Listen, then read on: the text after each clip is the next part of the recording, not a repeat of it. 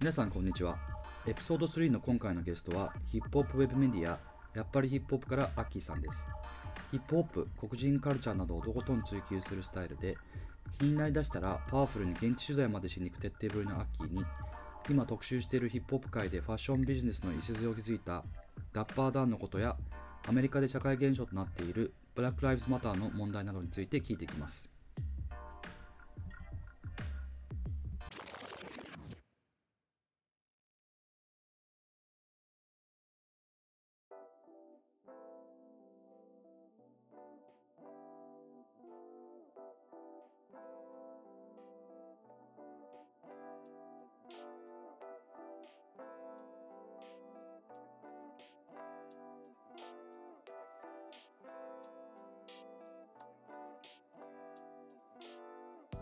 それでは、あのようこそアッキー。はい。あのいきなりなんですけどね、はい。この回をやるにあたって僕はね、あ思い返してみたら、はい。僕がね、なんで音楽にハマったかっていう話をまずしたいんですけど、うん。僕のね、姉がね、まあ、時折洋楽とか、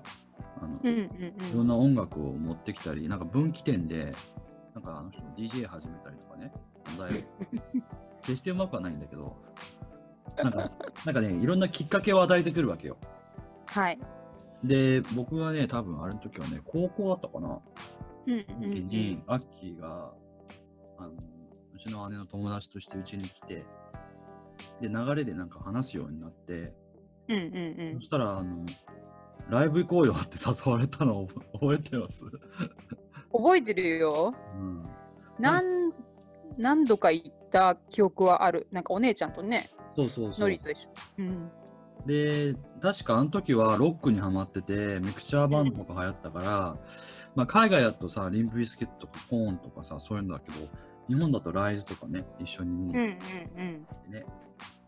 そう。それでね、ハマってしまってね、金ないのにしょっちゅうね、あのお金節約してね、ライブ見に行ってね、見事ね、ライザーになってしまったわけよ、あの時。懐かしいね、ライブタワーって。っていうかね、その後ね、仕事でね、うん。あのジェシーに会ったのよ。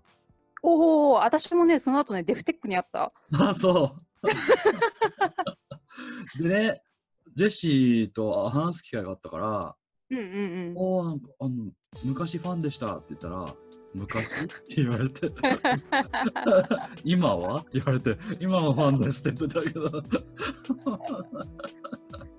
あの当時はかっこよかったよね。ままた当時って言っちゃ言っちゃってるけど。でもさ、もう、まあ全盛期だし、華やかだうし、ん。まあ実際にね、あのもうあのその時もライブ見たけど、かっこよかったし、やっぱ、うんうんうんうんカリスマ性ある人だなと思ったんだけど、まあ、当時はね、もうハマってしまって、その後自分でねラ、バンドもやっちゃったぐらいだし。まあ、ということでね、ね。あのーはい環境を作ってくれたのは姉なんだけど、きっか音楽にはまるきっかけを作ったのはアッキーなんじゃないかと思っていて、まあそうなんおっと、おっと、嬉しいですね。はいい。や、でもなんかこうね、あの時こう、こう誘ってくれてのノリで行ってさ、そしたらなんかわかんないけど、いろんな人知り合いになってさ、うんうんうんなんかうんなんか居場所みたいな、ちょっと学校以外の居場所みたいなのがあって、なんかいいなって。そうそれがなんかたまに、なんか時折話すとさ、あのうん意外と同じようなことしてねえかっていうのはこの前でね。そうだね。アッキーは今あの、アイインスタでね、IG ライブとかで、あの、なんかこう、海外の、まあ、ヒップホップシーンのことについて語ってたりとかするんだけど、それはね、僕と、僕のポッドキャストとかノートとかと、ちょっとね、シンクロしてね、なんでこれもしかしたら、ちょっとポッドキャスト、うん出てもらおうよっていう話で、今日に至ってはい。はい、そういう感じでございます。うん。ということはさ、その後さ、まあ、ロックに行き、うんヒップホップにハマる、まあ、ブラックカルチャーにハマるきっかけがあったわけでしょ？そうだね。それこそそのノリのそのお姉ちゃん、うん。彼女がやっぱ DJ を始めて、で六本木のさ、なんか当時六本木コアっていうクラブがあたって、でそこでその DJ サークルの人たちがパーティーをやってたわけですよ。はいはい。え、でそ何シャオこであ ちょっと下振り。でそこでい先輩方がさその90年代のトライブコールドクエストとか、はいはい。あそこら辺のヒップホップを流していてそれが超かっこいいっていう風になって、まあ、自分で、ね、そのお姉ちゃんも始めたから私も DJ を始めたんですよ。え姉がきっかけなの？でそれで DJ を始めて、まあそのね、大学とか、うんまあ、いろんなとこを通じてその DJ の仲間とかヒップホップ好きのねうん。仲間が増えて、でそこでまずその DJ がきっかけだったね。やっぱ一番最初っていうのは。そうだよね。そう。でファミリーでやってたよ？えっとねゲーム、えーっとよくや一番最初にねパーティーやったのエイジアのラウンジだった。クラブエイジア。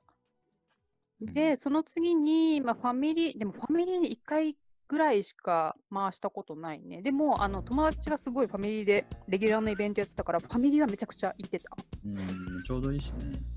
そう。で、その後に、あれ何経由でつながったのかわからないんだけど、そのパーティーをさ、中野のヘビーシックゼロっていうところで、うんうんうんその友達が始めていて、でそこに私も第2回目か3回目ぐらいから、まあ、ヒップホップをかけるうん DJ として参加し始めてっていう感じ。なんかオールジャンルだオールジャンルっていうか結構いろんなジャンルやってたイメージがあるそうね、まあ、だからそのテックのハウス、レゲエ、ダブ、ソウル、レアグルーブ、ヒップホップみたいな感じで、まあ、いろんなところのその黒人の人たちが作ってきた音楽をすなんか寄せ集めたって感じだよね。プリンスディープだよね。あ、そうそうそうそうそプリンスうそう。ディープだよね。あれ一回ぐらい行ったことあるかな。ノリは来たことあったっけな。あれ下北でもやってなかった？違う？あそうだわ。そのね、ブリーズディープを始めた後、まあ、ヒップホップのその DJ ちょっと慣れてきたぐらいあたりにウェッジで、ねウェッジでやってるそう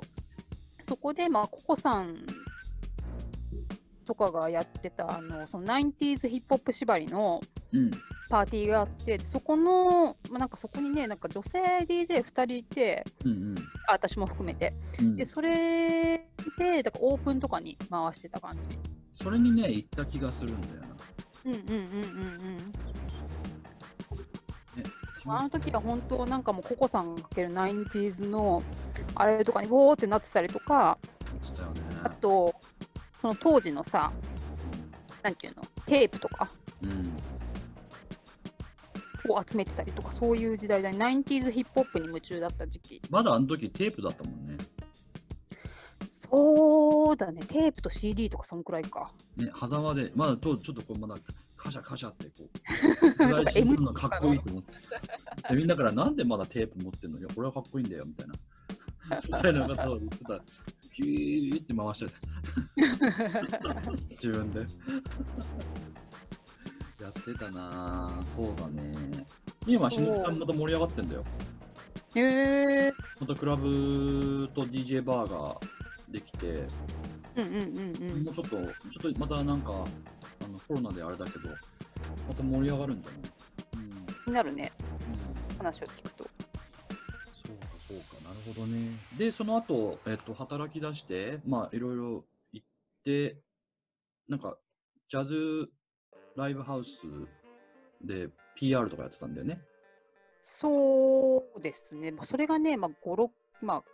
5、6年前とかの話か。うん。そう、ジャズクラブの PR、某ジャズクラブの PR をやっていて、まあ、そこもさ、なんかまあジャズクラブなんだけれども、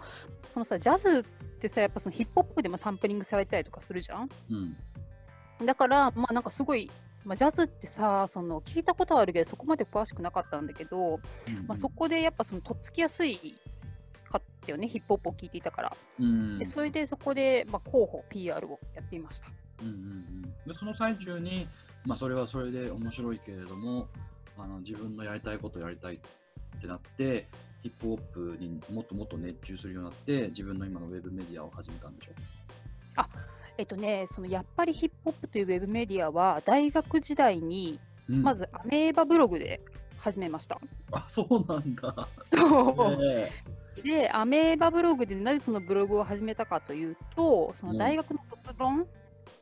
で、その大学でもやっぱそのヒップホップカルチャーに興味があったから、その黒人の歴史の授業とかも受けてたわけよ。そういうのがあって。で、えっと、そのゼミの先生がそのアメリカの文化と歴史とかうん。をカバーしている先生で、はいは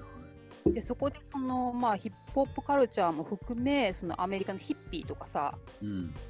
あとそういう人種差別のなんか環境のレイシズムとか、まあ、そういうなんかいろんな本を毎週読んで、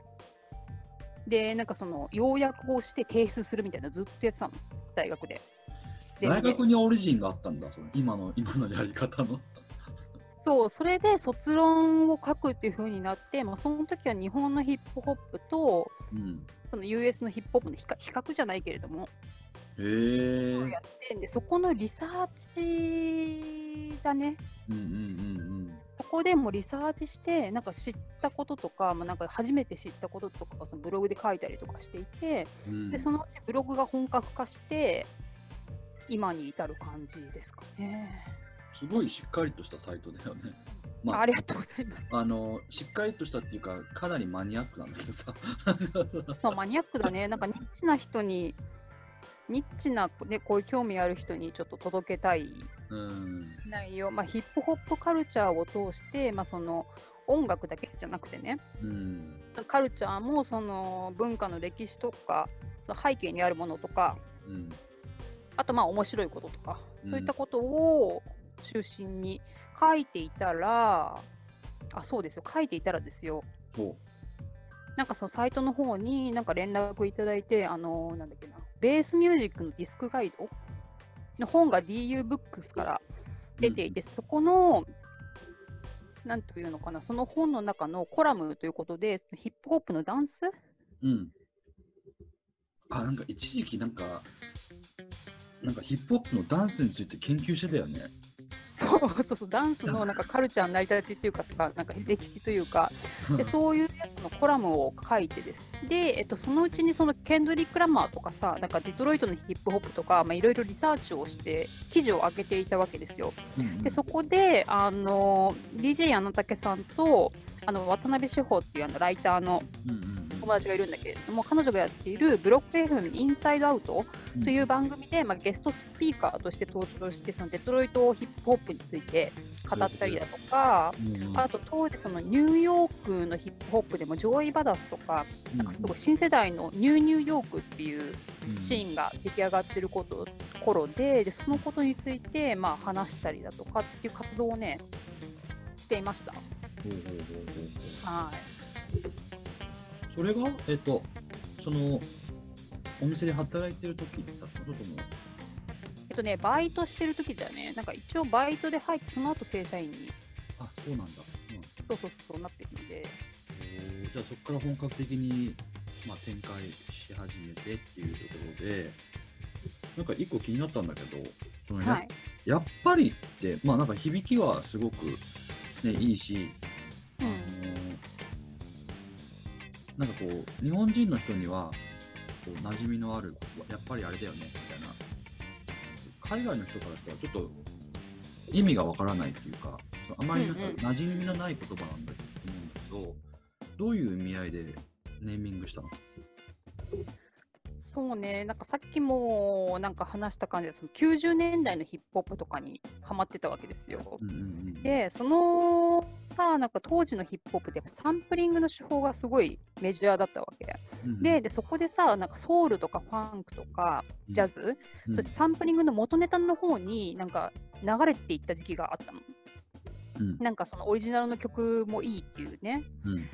で、なんだけど、やっぱりヒップホップに戻ってくると。うんうんうんうんっていうところで、まあ、いろんな音楽聴いたりとかするんだけれども、やっぱり自分の中心メインにある軸っていうのはヒップね、ホップだなっていうことで、やっぱりヒップホップと。要は文脈的にいろんなものもいいけど、やっぱりヒップホップだと。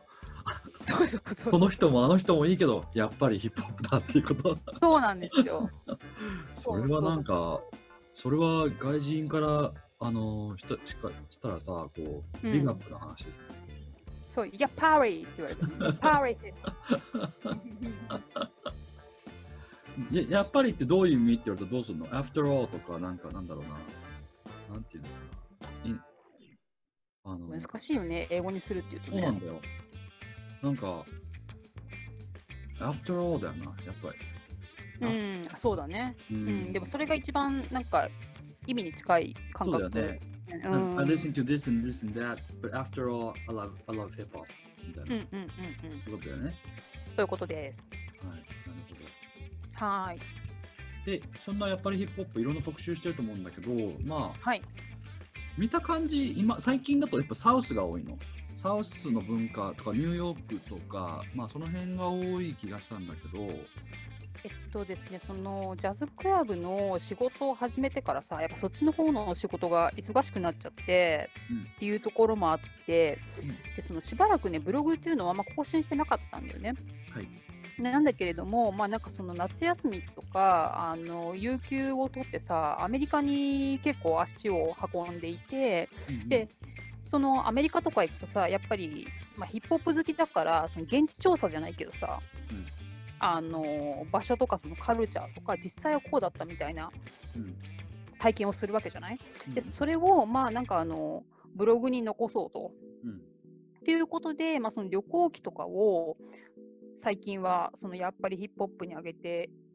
いますね。うんうん。で、一昨年が LA に行ったんだよね。うん。だからその LA のちょっとディープなカルチャーのところ、うん。あのコンプトンとかさ、あのーツアーで行ったりとか、で、まあ、ケンドリック・ラーマー怖いよマジで怖いよ、コンプトン。コンプトン、アメリカ、ロサンゼルス昔住んでたからさ、うんうんうんコンプトンのインゴーウッドっていうところが、マジで怖くて、あの、もう車から顔出すのも怖なんか窓から顔出すのも怖かった。まあ子供だったから、うんうんうんうん隠れてたもん。車乗ってたもん。でも私もそうだよ、そのコンプトンってさ、やっぱそのひ一人じゃいけないじゃない、やっぱり危ないだし。うんだから今さ、あのラッパーの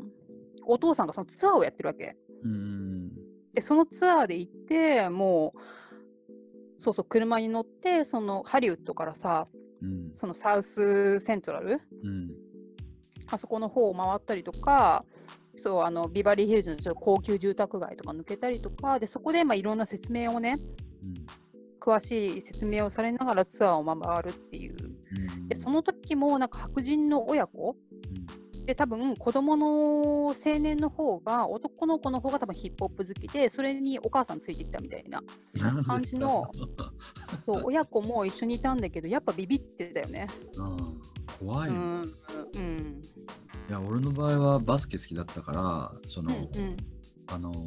ロサンゼルス・レイカーズのグレート・ウェスタン・ホームっていうところが、まあ、イングルウッドっていうところにあるんだけど、うんうんうんうんうん。家からその間にその、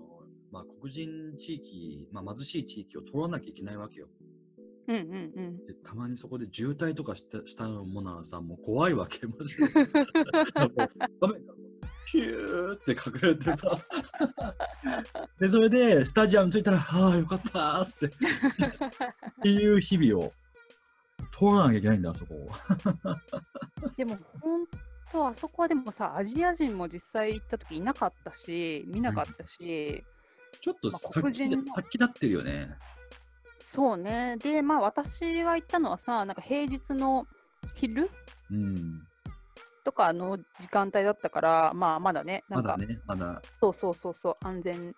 な時間帯ではあったけれどもやっぱりちょっとなんか雰囲気がねピリピリするよねうんが落ち始めるとまた怖いんだよな。そうだよね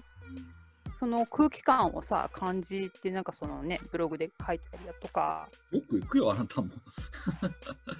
でもね、ほんとさ、なんか後で知ったんだけど、そのツアーも、その LA のギャングの、元ギャングの人、うん。おじさんがやっててさ、ツアーのガイドを。で、え ギャングの人だったんだみたいな。構成したんじゃないの？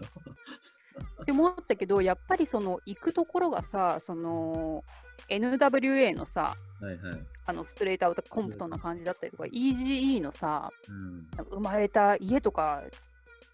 行こうと、なんか行ってたんだって、前は。うん。なんだけど、EGE の家も、今まだその家族とか親戚とかが住んでて、で親戚のその現役ギャングの甥いとかが、なんかツアーで来るんだったら金よこせよみたいな、こういう脅しに ツアー中にね、入ってきたと。で、まあ、そういうことがあるから、そのやっぱギャングのカルチャーとか、そのギャングの人たちの接し方がわからない人じゃないと、その案内できない。ところだったんだなって、後で知るみたいうんな。うん。なんか俺、あの、やっぱりヒップホップの中で、ちょっと話変わるんですけど、あのすごい好きなのが、あの、A、A3C え、そうです。はいはいはいはい。のカンファレンスで、であの結構新しい新旧ラッパーが出てくるじゃん。そうだね。うんうんうんうん。昔ね、あのーちょっと日本にビッグ・ダディ・ケインが来た時にはいはいはいはい。アテンドしたことあるんだけどさ、おーおーおーおーおーいい人で、うん、めちゃくちゃ寿司食いまくってたけど。Grow like a sushi ってやつね。だから、それで、あの、思い出があって見てたら、あ、ビクターディ・ケンじゃんっつって思って、あの人元気だよね。ほんとびっくりした。何歳？もう ?50? え、もう50な、55とかそのくらいなんだけど、なんかステージでぴょんぴょんぴょんぴょん跳ねてさ、うん、なんか踊り、なんかダンスみたいな、ちょジャニーズみたいなさ、感じになってて、え、50ですげえなみたいな。鍛えてますよ、あの人、多分。ね、鍛えてるよね。そうそうそうそすごいなんか引き締まってるしね。う。うん。で今、あれだよね、ちょっと今日の本題の一つになるんですけど、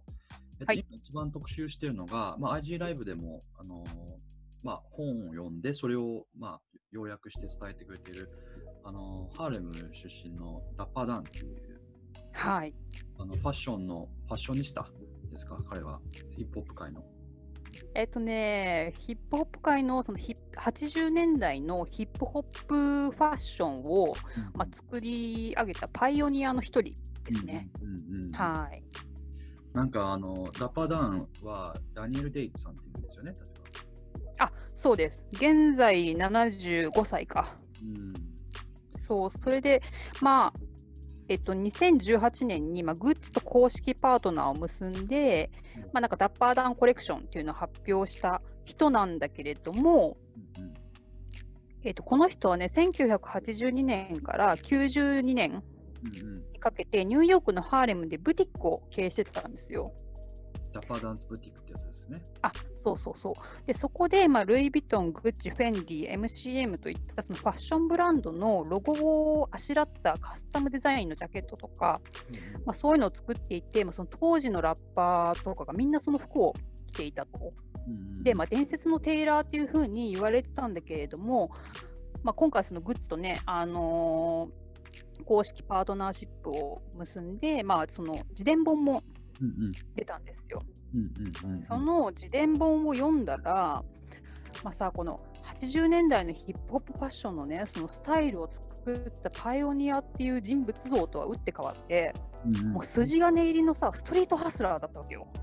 表の顔はそうやってすごいよってなってて、まあ、ファッション界で、まあ、ヒップホップのパイオニアだっていうけど裏ではいろんなことやってたっていう話だよね、あのライブでそのストリートハスラー時代、いや、こんなこともやってたの、この人みたいな。それが、えっとね、まず、まあ、最初、そのダイスゲームのギャンブラーでメイクマニーしてたんだけれども、その後に、盗難クレジットカードの不正使用。で、その後に、えっと、今度はとあのクレジットカードの違法複製、コピーをやってて、その後に盗難品の洋服を売るブースターっていう、あの自分の車のトランクでさ、洋服を売る仕事？っていうのをしてからのダッパーダンブティックだったんだよね。だから一通りまあハスラーっていうかまあひあらゆることをやって最終的にまあ自分の今の成功の原点となるところに行き着く。そうだね。なんか、そうね。で、まあ、そのストリートハスラーってさ、まあ、なんかその、ヒップホップで言うと、なんかヒップホップのラッパーが憧れる存在、うんうんうん。ハスラー、JG とかさ、うんうんうんアーマハスラー、アーマハスラーとかさ、うん。なんかそのハスラーっていうその当時のハーレムで言うとそのギャンブラーの人たち？うん。であとはあの賭博？うんうん。賭博のゲームをやってたりとかあとピンプだよね。うんうんうんそういう人たちがまあハスラーと言われてたんだけどあとギャングスターね、うんそのドラッグをこうやっていろいろ。ディールで、なんか密売買かうん、密輸入したりとか、まあ、そういう人たちがハスラーと呼ばれてたんだけれども、まあ、そういうところで生き抜いて、そう、ファッションに、ファッション界の方にね、うまいこと言ったわけですよ。まあ、でもヒップホップってなんかまあ全員が全員そうじゃない、まあ、今も時代も変わってきたと思うんだけどまず最初にお金が必要だから、まあそれでまあ、生活するためにそういうことをしてそこからまあ音楽作るなりアートやるなりダンスやるなりいろんななんかそあの自分のこの成功への道をやるのが今までは、あの成功法だったよね。そうだね。なんかみんなあれだよね、その、まあ、今も若干あるかもしれないけど、そのスポーツ、ね、バスケとかさ、スポーツの方に行くか、ラッパーになるか、それともまあドラッグディーラーとかそういう裏社会の方のうん道に行くかみたいな方法はしかね、なかったんだよね。うんそうそうそうそう。なんかダッパーダウンはそこにまあ新たにこう若者にいやいやまあディーラーになるんじゃなくてこう、うんファッションで自分でアパレル展開してせあの成功することはできるんだよみたいなあのそれのそのこう道を作った人って俺は知ったんだけどうんうんうんうん。実際なんかエイサップ・ファーグはいはいはいはい。のお父さんがダッパーダウンの弟子なんだって。あ、そうそうそうそう。なんかそのダッパーダンがそのブティックをうん経営していたときに、まあその近所のさ、そうやって自分でいろいろね、T シャツをデザインしたりだとか、まあ、ジュエリー作ったりだとか、DIY でなんかいろいろやってる人たちうんうんに、あのそのスペースをうんこうやって貸して、貸したっていうか共有して、でそこで例えばダッパーダンのさ、お店ではそのジャケットが買えますと。なるほど。だけど、そこ、それ以外にアクセサリーとか売ってないからさ。他のアクセサリーを作っている人とかがそこのスペースに商品を置いて物が売れるようにしたりとか。でそんな中でその下積みって言っちゃあれだけどそのダッパーダンブティックの方でその商品を売っていたっていうのがそのエイサップ・ファーグのお父さんとかあとそのシャート・キングスっていうね、うん。あのエアーブラシで T シャツにこうやって絵を描く。うん。今じゃスタンダードだよね、結構ね。あ、そうそう。で、その、まあ、それもね、80年代にすっごく人気、若者たちに人気を博したブランドなんだけれども、そのシャートキングスっていう人たちが、そのバダッパーダウンのお店で、うんうんそう、下積みをすすあの積んでいたりと。うんうん。なんか、それなんでこれを知ったかっていうと、その、うん。あのエイサップ・ファーグと,、えー、とダッパー・ダンのインタビューが載ってたんだよね、ネットで。で、そのエイサップ・ファーグがダッパー・ダンのことを uncle って呼んでんだよ。で、ダッパー・ダンはいはいはいはい nephew って呼んでるんですよ。うんうんうんうん。でね。で、なんでなんだろうって弟子入りしてて、で、その、ダッパー・ダンは自分はファッションをブラックナイズって黒人のものにしたって言ってて、エイサ・ファーグのお父さんはスワグナイズしたって言ってるんですよ。そそのはいはいはいスワはい。グのものに T シャツを通じてあのスワグにしたって言ってて、うんうんうん。すごい才能の持ち主なんだよっていうのを語ってたのね。うんで、実際にうんそのお父さんはバッドボーイのね、あのロゴを作ったらしい。そう。だからそのグラフィ当時さ、まあ、その80年代とかの話だよね、これって。だまだそのさあの今みたいにストリートファッションがさいろんなものがバンバンあった時代でもないし、まあ、そのグラフィックデザインっていうのも多分当時そこまでねうんいなかったと思うんだ。うんでそんな中その、えっと、パフ・ダディのうんバッドボーイの、バッドボーイレコーズのロゴ、うんあとはなんかメアリー・ジェイ・ブライジとかがいたさそのアップタウンレコーズはいはい。で、この前、なんかその、えーと創設者のアンドレ・ハレルっていう人が亡くなってしまったんだけれども、そうそこのレーベルのロゴをデザインしたりとか、うんそうそうそう、そういう才能ある人が、ダッパーダンの店にいたんだよね。そうそうそうそう。そうだよね。そのダッパーダンブティックってすごい流行ってて、まあ、あの、まあ、先に言わなきゃいけないのは、当時当時は、その高級ブティックが服を作ってない時代だったんだよね。確か。そうなんですよ。で、そのダッパーダンが作っていたその洋服の最大の特徴っていうのがさ、そのグッチ、フェンディ、MCM、うんそのあのモノグラムの模様はあるじゃない？うんうん。あれを、あのー使ってたんですよ。で、まあ、それを作ってたんだけれども、当時のそのルイ・ヴィトンとかフェンディとかってが扱っていた商品っていうのは、トランク、トラベラーズグッズのこのバッグ、あと財布、ローファーぐらいだったの。だからジャケットっていうのはその当時作ってなかったのよ。うんうんうんだからなんかそのダッパーダンのことについて、まあ、その短くさ説明するときになんかブートレグ商品を作っていたみたいな表現をされることが多いんだけれども、うんなんか他の中国とかさ韓国のさあのブートレグのさ模倣品っていうのはさグッチとかルイ・ヴィトンとかが作っていたものをそのままそっくりに似せて作ってうんうんコピー商品としてうん売ってるじゃない、でよく見たら違うよねっていう感じだよね、中国とかあ。そうそうそうそう。なんだけれども、そのオリジナル、そうなんだけれども、その韓国とかその中国が作ってるコピー商品とは全く違うものだと私は思ってるわけですよ。てかみんなも思ってると思うんだけど。サンプリングってことだよね、ヒップホップ。あ、そうそうそうそうそう。だから、ダッパーダウンオリジナルのジャケットうん、そうだよね。に、そのルイ・ヴィトンとかフェンディとか、ああいうやつのロゴが、まあ、足をあしらって作ったって感じですよね。うん。まあ自分のスタイルを入れて、これがかっこいいんだっていうのが支持されて、まあいろんなあのアーティストとか、まあいろんな、なんだろう、まあディーとかハスラーとかそういう人たちが買っていってくれたっていうことで人気になったんだよね。そう、そうです。はい。だからそのさ、要 MTV ラップスって MTV がさ、一番最初に始めたあのヒップホップの番組があると思うんだけれども、その当時その番組が始まった時に出演していたラッパーとかうん。はみんなもうダッパーダンの顧客だったっ。ていうぐらい、まあ、みんな来てたんだよね。そのどんな人がいたんでしたっけ？えっ、とですね、まず LL クール J、うん。ビッグダディ・ケン、あとエリック・ビーラキム、あとクイーン・ラティフですね。で、エリック・ビーラキムに関しては、デビューアルバムの Pay You in Full っていうアルバムのジャケットで、うんえっと、ジャケカバージャケットで、もうダッパーダウンの服を着ています。うんうんうん、そうだよね。あと、あの、ラッパーだけじゃなくて、あの、まあ、NBA 選手だと、ニューヨークニックスの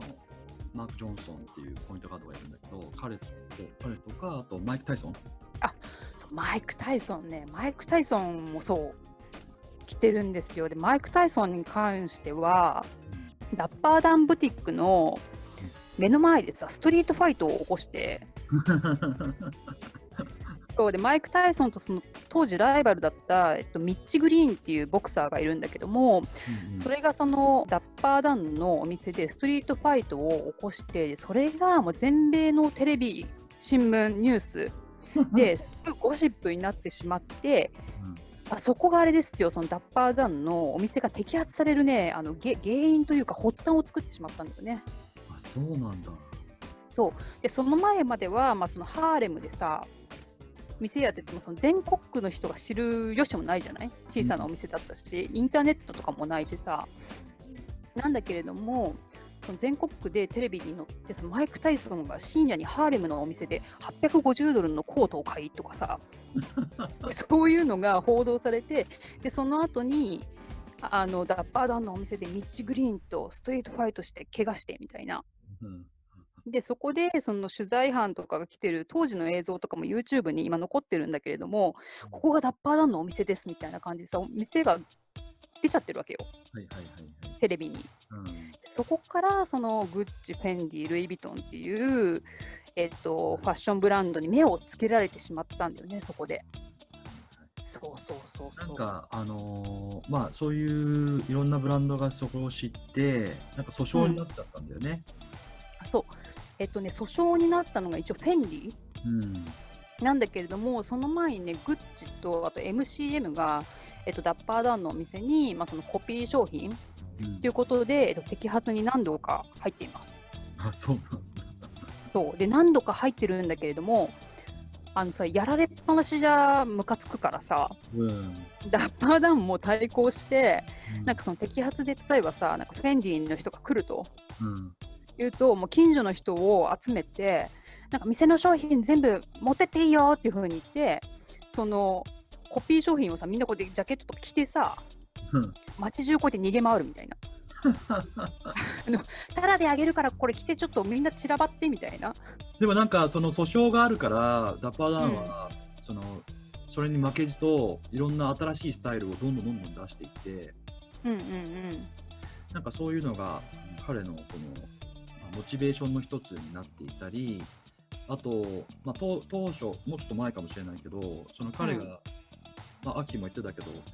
あの周りのね問屋とかが売ってくれないからもうオリジナルで自分でどんどんやるあのスタイルを作っていくしかないみたいな。うんうんうんうん俺のうん。あのモチベーションはアンガーだって言ってたのね。ねえ。なんか本当そういうなんていうの反骨精神？っていうのが本当すごいあとクリエイティビティね。うんうんがすごい人物でちょっと尊敬、まあ、その自伝の本を読むとやっぱりちょっとなんかファンになってしまうくらいなんか何かやろうとしている人にとってはすごい元気が出るうん本本だなっていうふうに思います。なんかダッパーダウンってあのすごく紳士なんですよね。あのインタビューとかを聞いてたらうんなんかす誰に対してもあのこう礼儀正しくでうんうん。若者のための若者とか個性を持ってる人を俺はすごく尊重してるって言ってて。うんうんうん。例えばエイサッパーがなんで君はもうこんなにみんなに優しくするんだったらもう次世代のもういい素晴らしいタレントをどんどん見てその人たちを支援したいんだみたいなことを言ってたんですよ。うーん。うんだなんか。人格者っていうかね。そうだね。あとはやっぱりなんかまあさっきからさいろんなハスリングの話とかファッションの話とか まあ何かやってる人だったら分かるけど新しいことに挑戦してそれを極めるってすごい大変なことじゃない？うんうんうんうんうん。あーなんて毎回まあめげずにいろんなことやってさ、まあ、ちょっと笑っちゃうぐらいなんかあの なんかバカだなって思うんだけどキャッシュカードの話とかなんかまあ さあのアキが言ってたけどアフリカに行った話とかさなんかうんうんうん。バイタリティがすごいっていうかなんかね。そうだね、そのなんかその研究熱心なところは、本当このダッパーダンの人生の中でも何度もうん。出てきてて、まずその中学校、高校ぐらいにさ、そのダイスゲーム、うんうんうん。サイコロのゲームで、まあ、ギャンブルしてお金を稼ぐっていうそのハスラーの仕事のやつがあるんだけれども、それもなんか図書館に行って、本をさ、読むんだけど、ギャンブラーの本、あとサイコロについての本とか、もう全部読み漁って、そこで研究して、まあ、その道を極めると。で、クレジットカード詐欺のさ、時はさ、あクレジットカード詐欺、クレジットカードの不正使用うんうんの時とかも、その、極めるしさ、自分でいろいろ調べて。うんで、また、そのクレジットカードの違法複製の時も、本を読んだりとかさ、なんか銀行マンになりすましてさ、なんかあのクレジットカード製造会社とさ商談に行っちゃってとかさ、何かとね、その自分でまあ研究して、まあそのカードを燃やしたり茹でたり焼いたりとかさうん、自分でどうやったらこのカードの複製ができるんだろうっていうふうにやったりとか、そのダッパーダウンの服に関してもそうだよね。当時、そのレザーにさ、ルイ・ヴィトンとかグッチのロゴをこうプリントする技術ってやっぱシルクスクリーニングだったんだけれども、そのインクもさ、当時、もう見つけるのが大変なわけですよ。うんうんうん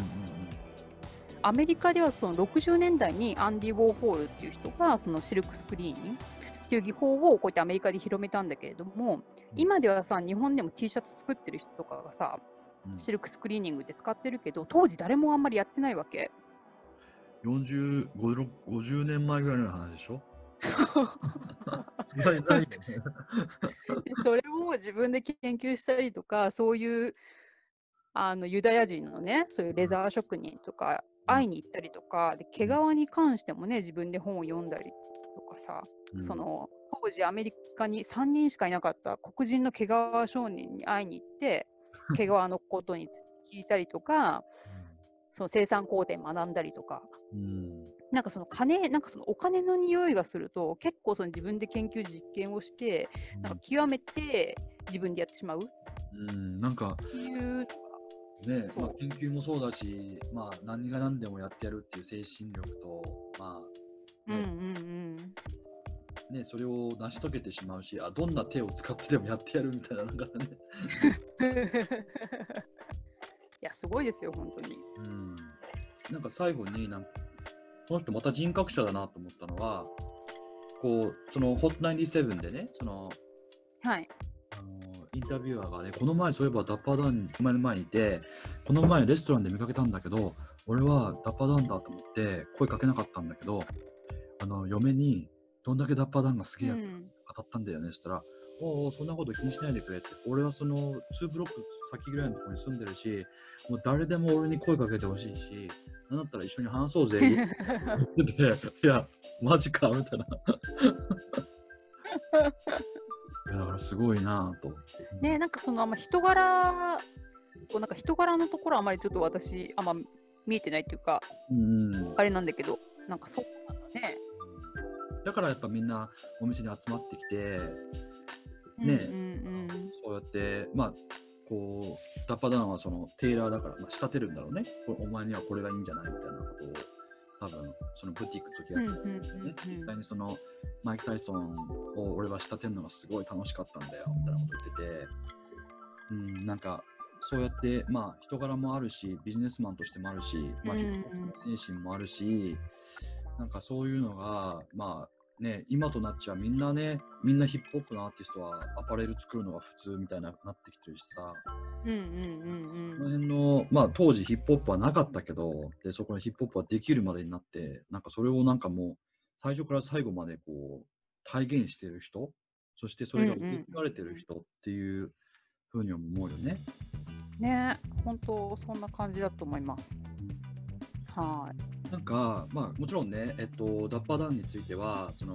アッキーのあのインスタのね、IG ライブ聞いて、すごく面白いから、アーカイブもあるし、あの、4, 4回に分けて話すのかな ?5 回ぐらい？えっとですね、こ今日、と、1、2、3、5回か、5回ぐらいに分けてやってます。うんうんで、そろそろヒップホップの、あのが入ってくる80年代に来るんだっけ？そうなんです。やっとですよ。すげえ長えな。なんかそう、なんかそこも、私もね、ちょっとそれミスったなって思ったんだけど、50年代からやってるからさ、あの、すげえ我慢してましたよ、あれは。いつ来るんだ？みたいな。そうやっと80年代に突入しました。はい。だからそれは、えっと、5月31日の、えっと、まあ、もうこれは過ぎて、リリースするときは過ぎてしまったけど、アーカイブでぜひ聞いてもらって、あの、エリック・ビアンドラ・キムとか、そういうヒップホップの始まりのところが出てくるのかな。はい。そんな感じの時期です。はい。なんで、えっと、ぜひチェックしてください。で、今日は、あのーまあ、こういうね、やっぱりヒップホップのカルチャーとか、まあ、あの、ブラックカルチャーって、どうしても我々って、まあ、遠くにいるし、まあ、華やかなところ、やっぱスターのところばっかりが見えてしまうんだけれども、成功者って本当にすごくて、ほんの一握りで、まあ、JG とかね、パフダディとかみんなもすごいと思う。それはまあ尊敬すべきなんだけど、あのダッパーダダンってさ、もうあの不遇の時もあって、牢屋にう入ったん。時もあったり、危ない橋も渡ってる時もあって、うんあのーまあ、今日ね、5月31って言ったら、どうしてもね、こう今、アメリカ中で、まあ、騒動になっているあのジョージ・フロイドの I Can't Breathe の騒動が、やっぱ触れなきゃいけないなと、こういう話題をするんだったら。はい。うんというんで、ちょっとお話ししたいと思います。はい。えっ、と、簡単にちょっと知らない人のために、おさらいのために話してもいいですか？はい。お願いします。えっ、と、ジョージ・フロイドさんっていうのは42歳ぐらいの方な？のかな、44歳かな？えっ、と、5月25日に、えっ、と、ミネアポリスの警察官に首に少なくとも9分間膝を突きつけられて、息ができないようにされて、その後に病院で、えっと死亡になってしまったと。その息ができない、あの I can't breathe っていうところで、please, please help me っていうところで、それがまあハッシュタグとか記事になって、今話題になってるんですけど、なんでこんなことが起こったかっていうと、日本でいうコンビニでタバコを買う際に、店の20ドルをあの使用した疑いとして、店から通報があって、はい。車に乗っている、えー、とジョージ・フロイドさんを警察官が拘束して手錠をかけて今回の、まあ、事件が起こると。で普段普段はフロイドはあのセキュリティの仕事をしていたんだけど、えっとうんうんコロナの騒動で、えっと、仕事がない状態だったらしいのね。はい。彼はこのお店の常連だったんだけど、当日はあの、うんオーナーがいなくて、若いティーンエイジャーが、えっとまあ、それを見て、ガイドラインに沿って、まあ、通報したと。はいはいはいはい。で、そのオーナーが後々コメントしてるんだけど、フロイドはうんそんな悪いことをするようなやつではないとうんうんうんうんらしいんですね。で、まあ、警察官が来て、で、それを無理やり、まあ、一応彼は抵抗したということで、そういうことをしたんだけれども、はい。あの彼はあの兵所恐怖症だったんでね、へえ、それは知らなかった。うんうんうんだから、その車の後ろですごく狭いところで、うん警察官に膝をつけられて息ができないっていうのが、まあ、余計ひあのわまずい状況だったのかもしれないんだけど、うんうんうん警察官もた助けず、まあ、いろんな人がフィルミングしてたから、こういう騒動になったんだけれども、はい。まあ、これのせいで全米中、えーとまあ、デモとかいろんなことが起こっているという状況からスタートします。この件もう約1週間ぐらいかかっているけど、えはい。アッキーから見て、ジョージ・フロイドの I can't breathe の騒動ってどう映りますか？そうですね。まあ、昔からこの白人の警官うん。からのその黒人男性ですね、主に黒人だ、まあ、だ黒人男性じゃないんだけれだけではないんだけれども、に対するこのポリスブルタリティっていう、その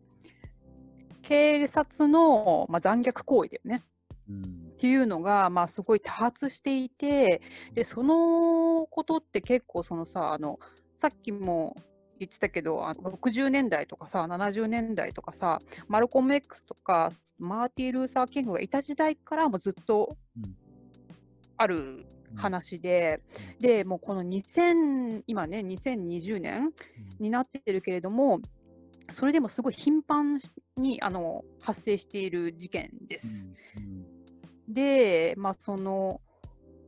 まあ、今だったらブラック・ライブズ・マターっていうってことで、そうだね。ブラックパワーとか、なんだっけ、そそういう言葉かな？昔は。あ、そうそう、ブラブラック・ライブス・マターっていうね、運動もあったけれども、その運動があった後も結構頻繁に起きているんですよね。うん。で、例えば、今年の2月か、うんとか1月ぐらいにアトランタのそのジョージア州のところでさなんかジョギング中の黒人男性が、うん。その白人親子にさいきなり撃たれたりとか。あでなんかそれは別に白人の警官対黒人男性のあの構図ではないんだけれどもーうん。そういう事件が起こってさその事件も結局その2ヶ月間ぐらい放置されてたのよ。うーんで事件が起こって2ヶ月ぐらいもうなんかあの経った後に SNS でこうやって話題になってでそれが著名人たちがすごい声を上げ出したの。うんでそれがあってから2日で逮捕されたんだよその親子。その2ヶ月半何だったんだよって話だよね。だからその隠蔽なのかなんかわから隠蔽っていうかさわからないけどその黒人の人たちの命がその他のねその白人の人とかうんと平等に扱われていないっていうことだよね。うんもしさ白人の人がさパンツってさなんか黒人2人に撃たれたらさ多分すぐ捜査に入ると思うの。うんで多分犯人は捕まってみたいな感じになるんだけれども、まあ、それが SNS の拡散を通して声を上げたことによってその逮捕されたっていうのがあったりとか、まあ、いろんな今までの事件があって、まあ、鬱憤とかさ怒りとかさ悲しみとかさそういうものものがその重なって、まあ、今回その後コロナっていうねこういう状況もあるじゃない？っていうのが、まあ、積もり積もって、まあ、今回の暴動に暴動というかデモうん。とかその市民が暴徒化するみたいな状況に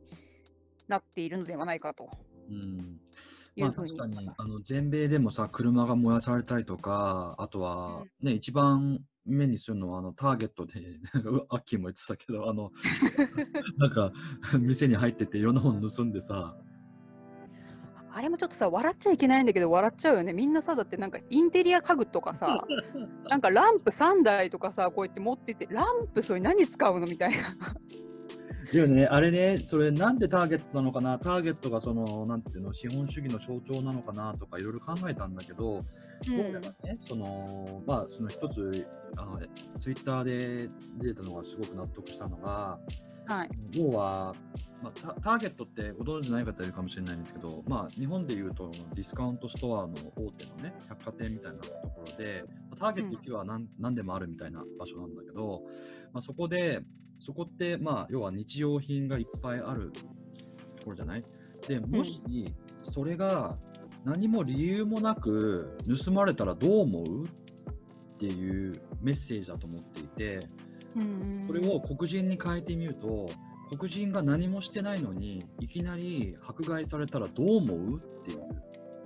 うん。アンサーの意味だと言ってた、書いてたのね。うん、だから黒人は大して悪いこともしてないのに、まだその確証もないのに、いきなり白人警官から暴力を振られたり、いろんなことをされて、我々はずっと苦しんできたんだと。うんうんうんだから、まあ、決して良くはないけれども、ターゲットっていう、まあ、ターゲットに悪気はないんだよ。悪悪いことはないんだけど、そこに行って、盗みを図ったら、いやいや、俺らはこれをやられてきたんだよ、ずっと、みたいな。うんうんうんうんうんまあ、そういうメッセージを持ってる人と、あのただ乗乗っかって盗んでるやつといると思うんだけど、それを聞くと、うんまあ、なるほどなっていうか、うんまあ、プラスコロナの、まあ、鬱憤もあって、まあ、その辺がドワーッときて、あの全米中に起こってるのかなっていうふうな。そうなんだよでで、またタイムリーに、まあ、そのこの1時間前ぐらいにさあの、まあ、ヒップホップライターの渡辺志保さんとあとアトランタに在住のその写真家のアキさんっていう人が一応タイムリーに IG ライブをやっていてそのアトランタの現状とかそういうのを伝えて、まあ、この件に関してねいろいろ語っていたんだけれどもやっぱその現地でもさ黒人の人でも、まあ、白人の人でもそうだけどいろんな意見があるわけじゃない。でいろんな考えを持っている人がいるんだけれども、うんあのまあ、今回なんか暴徒化しちゃったりとかしてるじゃない？結構バイオレンスな感じになったりとか。でその背景としてやっぱり今までにその黒人の人たちもピースフルにプロテストをしてきたわけよ今まで。うん。で今そのアメリカ全土のうん。このデモっていうのがちょっとまあ暴徒化してる市民もいたりとか、うん。まあ、結構まあそう火つけられたりとかそのちょっとバイオレンシーな感じにうんなってきてるじゃないですか。うんで、まあ、それのその背景としてはねその志保たちが語っていたのが、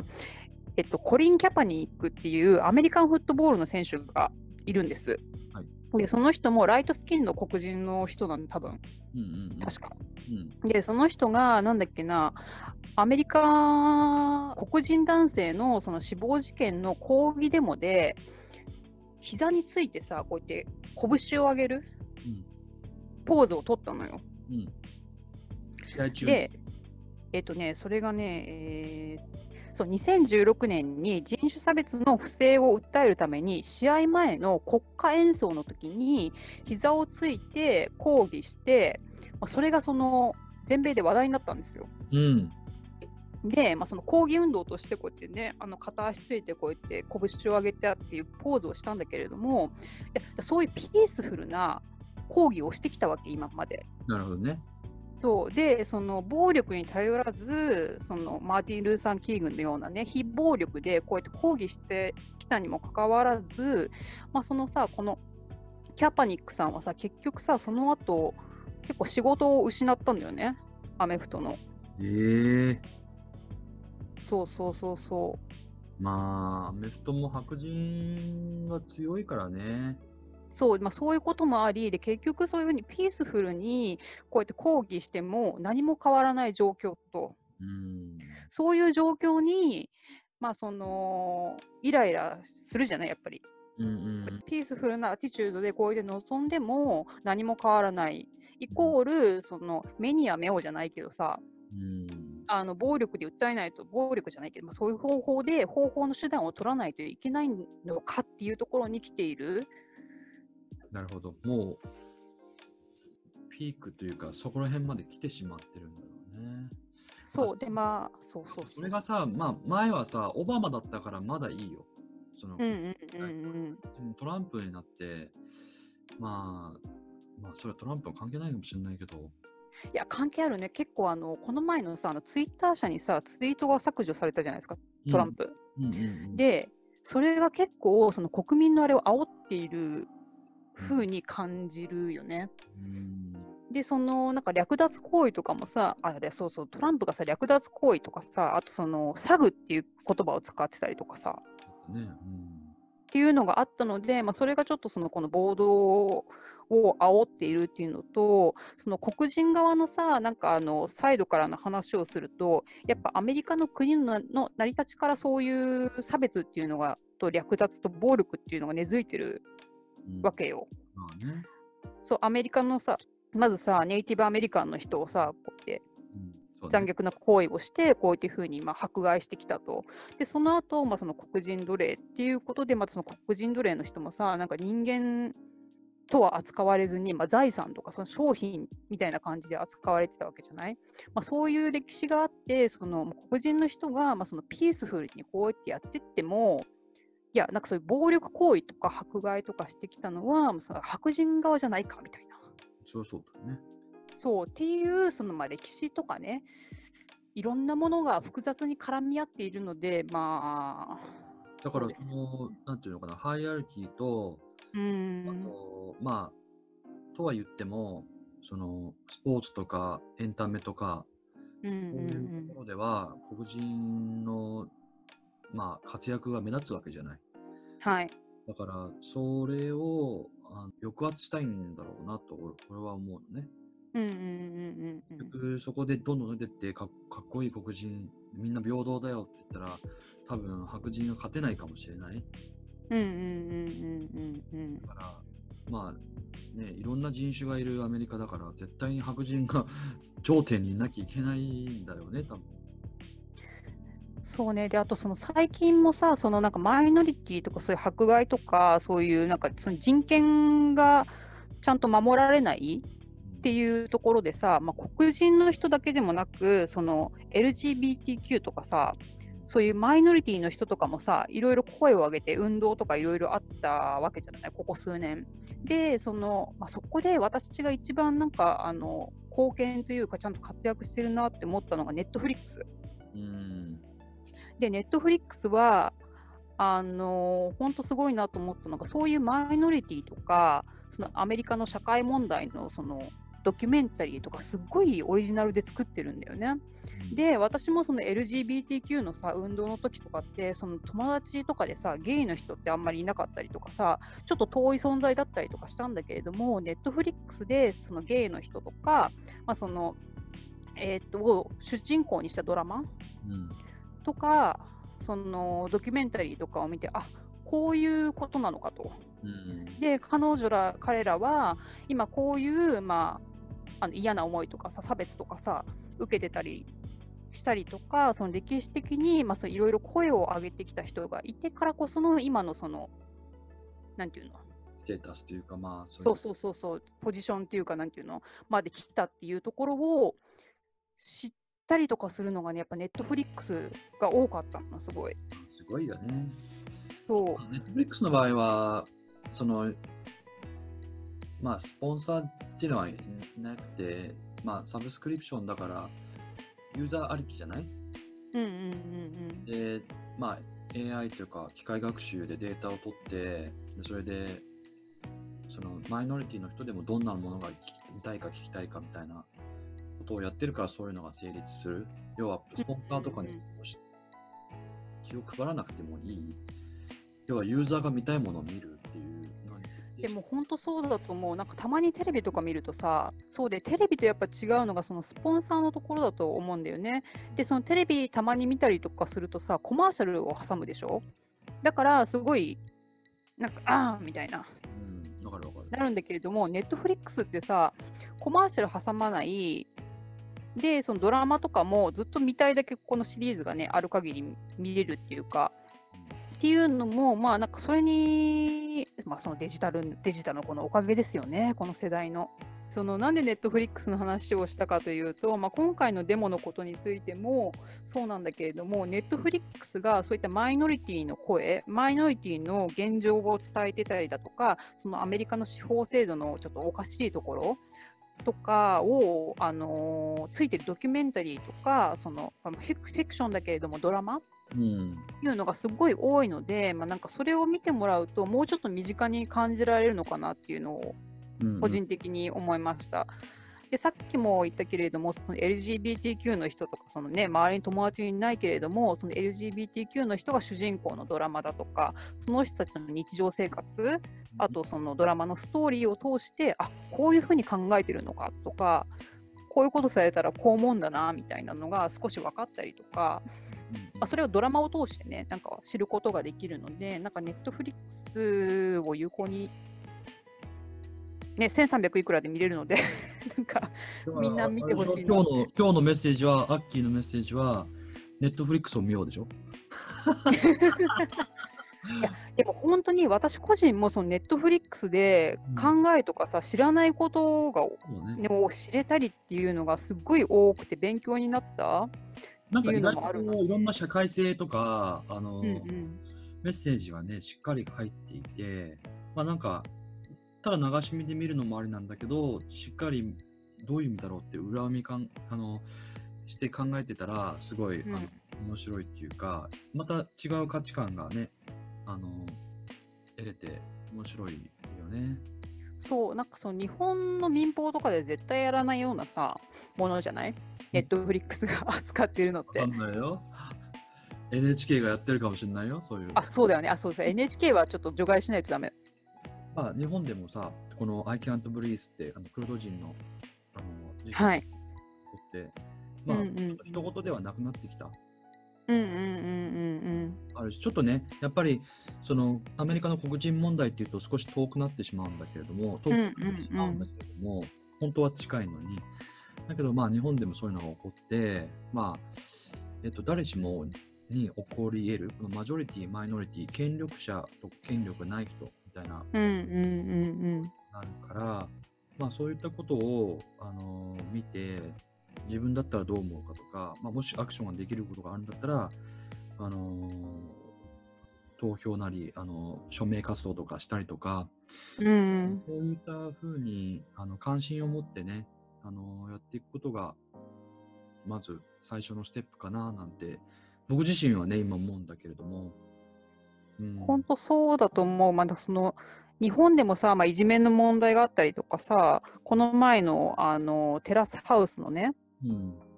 人のなんか花さんが亡くなったじゃない？っていう事件もあったりとか、あとパワハラとかもそうだと思うの。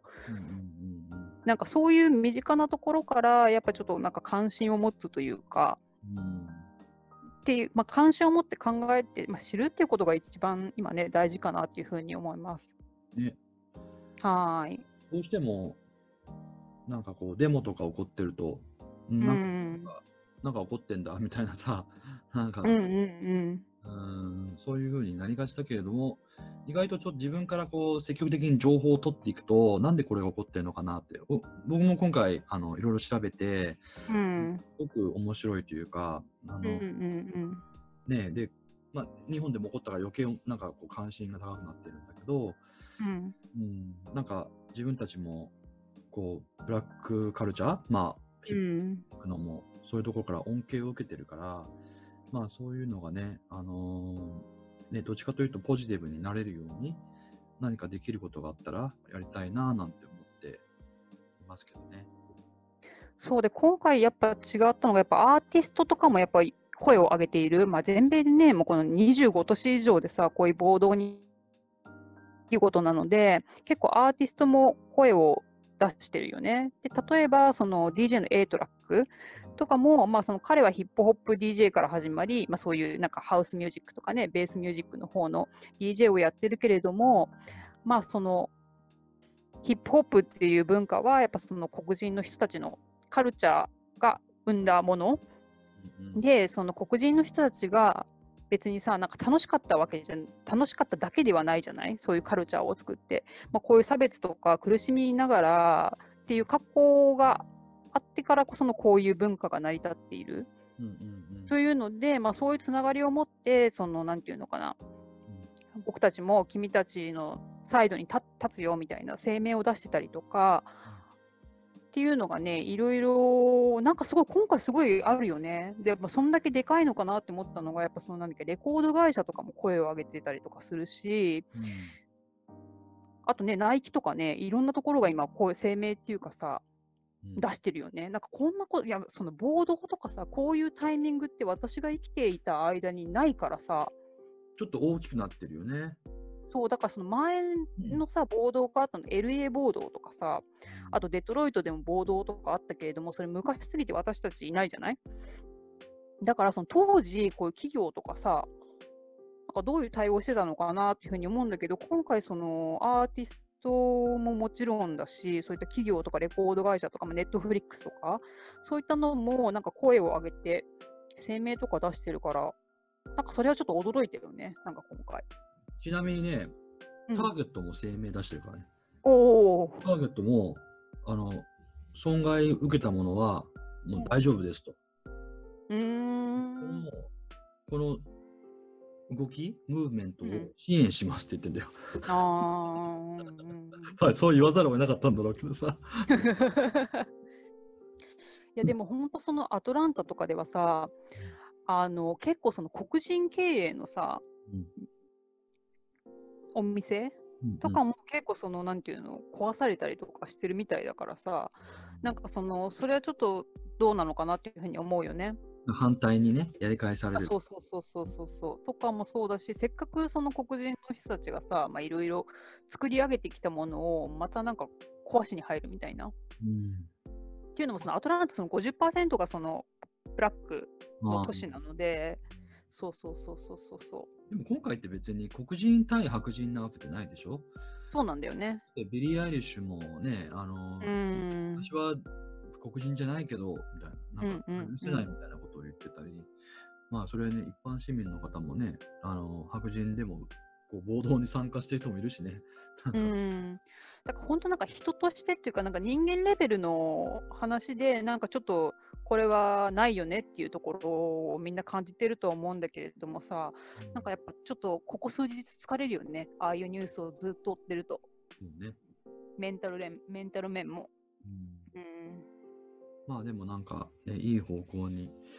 まあいい方向とか、あんまいいニュースじゃないけど、まあね、いい方向に進んでくれるようにね、なんかしてくれたらいいななんて。そうだね。まあちょっと真面目な話になってしまったけれども、はい。あとこういう暗い話ばかりではないので、あのやっぱりヒップホップはいろんな、えーっと、まあ、ブラックミュージックとか黒人カルチャーをに切り込んで、いろんなところ、まあ、側面から、えっと、分析して、ああアッキーのこの悪な悪なき追求心で、いろんも うめちゃくちゃ、あの正直あの読む方も疲れるんですけど、いや、本当ね、自分でも思うよ。自分で読んでても疲れるもん。なんか、疲れるっていうか、いや長えな、これ。みたいななんかね、あの、思いが溢れすぎてるよなって思うんだけど、まあただ読んだら、すごくなんかこう、き何かを吸収した、あの、まあ本当にそのパッションとジャーナリズムがある、まああの、ウェブメディアになってますんで、えっと、ね、ネットでやっぱりヒップホップとあの検索いただいたら、えーアッキーの、えー熱意を感じられます。そう、パッションしかないよね、逆に。本当に。で、えっと、1週間に1回、まあ、大体、まあ、木曜日か日曜日ぐらいかな、えっと、IG ライブをやる予定なのかなあそう今、その自粛中って、このコロナの機会もあったので、もうこういう最新最新機器にね、慣れなきゃいけないなということで、IG ライブを始めたんですが、まあ、そのこのダッパーダウンの特集に関しては、あのーやっぱりヒップホップの記事、あのウェブの方にも記事を掲載していく予定なので、まあ、興味がある方は、そちらをチェックしていただけますとうん。幸いです。ということで、まあ、1時間ちょいになりましたけれども、うん。えっと、えー今日はえー第3エピソード、やっぱりヒップホップの主催、えーアッキーさんが来てくれました。ありがとうございました。ありがとうございました。